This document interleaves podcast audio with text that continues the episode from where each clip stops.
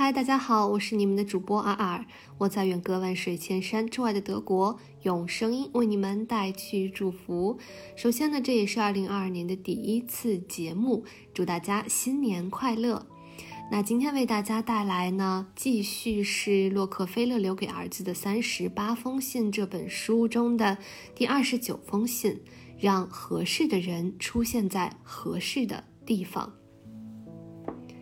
我的目的是要在每位部属身上找出我所重视的价值，而不是那些我不愿意看到的缺点。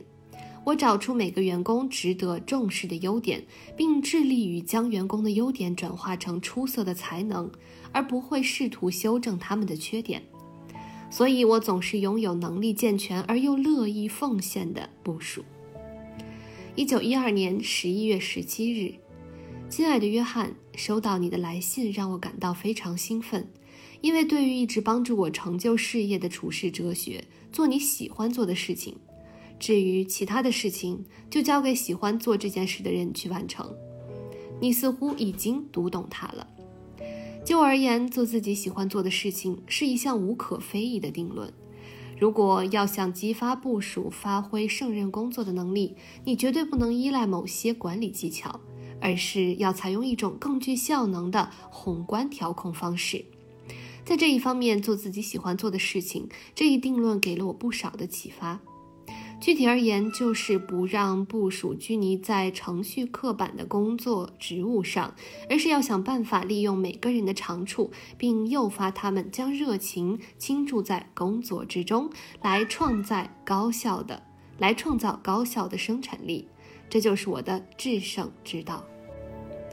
在我读书时，有这样一句话让我印象深刻。他说：“最完美的人就是那些彻底投身于自己最擅长的活动的人。”后来，我对这句话略加改造，使其成为我的一个管理理念：最能创造价值的人，就是那些彻底投身于自己最喜欢的活动的人。我说过，每个人都有忠于自己的天性，都渴望成为理想中的自己。而他们实现忠于自己的方式，就是做自己喜欢做的事。遗憾的是，很多管理者并没有注意到这一点。他们对于员工忠于自己的祈求置若罔闻，结果往往是事半功倍，因小失大。其实这很好理解。如果你不将时间投入到你喜欢的事情上，你就绝不可能感到自我满足。如果你得不到自我满足，你就将失去生活的热情。生活的热情一旦消失，那么生活的动力也将随之而去。对一个失去工作热情和生活动力的人，你要指望他去出色的完成工作任务，就好比期望一个停摆的闹钟去准确报时一样可笑至极。你的期望只会换回失望。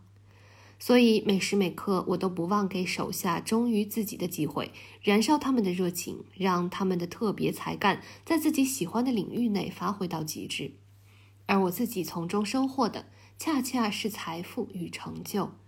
忠于自己，就意味着有机会去赢得人生中最伟大的一场战役。而谁会放过这样的机会呢？要让自己的部署发挥工作热情，你必须知道自己作为领导者的职责所在。你的职责就在于关注与激励部署的优点与才干，并让这些优势得以充分发挥，而不是紧紧地盯住他们的弱点。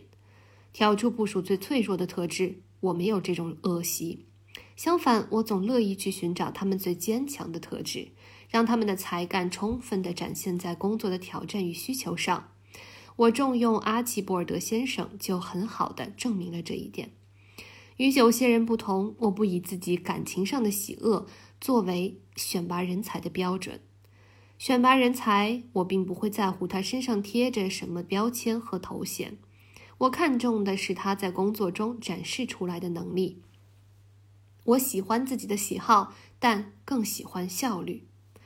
阿奇博尔德绝不是一个完美的人，他嗜酒如命，这点大大的逆许了我，因为我是个禁酒主义者。但是阿奇博尔德具备非凡的领导才能和天赋，他头脑机敏、乐观幽默，而且。在激烈的竞争中，他那出众的口才和胆大心细的性格，无疑是对胜利的保证。所以在从对手变成合伙人之后，我一直对他兴趣浓厚。我不断地为之以重任，直至提拔他接替我的职务。他已经证明了自己是一名天才的领导者。他的职业生涯是那样特殊，如果不是不良习惯有所限制，他的成绩将更加出色。我的目的是要在每位部属身上找出我所重视的价值，而不是那些我不愿意看到的缺点。我找出每个员工值得重视的优点，并致力于将员工的优点转化成出色的才能，而不会试图修正他们的缺点。所以，我总是拥有健全能力而又乐意奉献的部署。约翰，没有人是无所不能的。现在你是一位管理者，你的成就依赖于你领导能力的发挥，依赖于你部署做事才能的发挥。你需要知道。在你的部署身上，也许可以挑出许多毛病，但这并不是你应该关注的地方。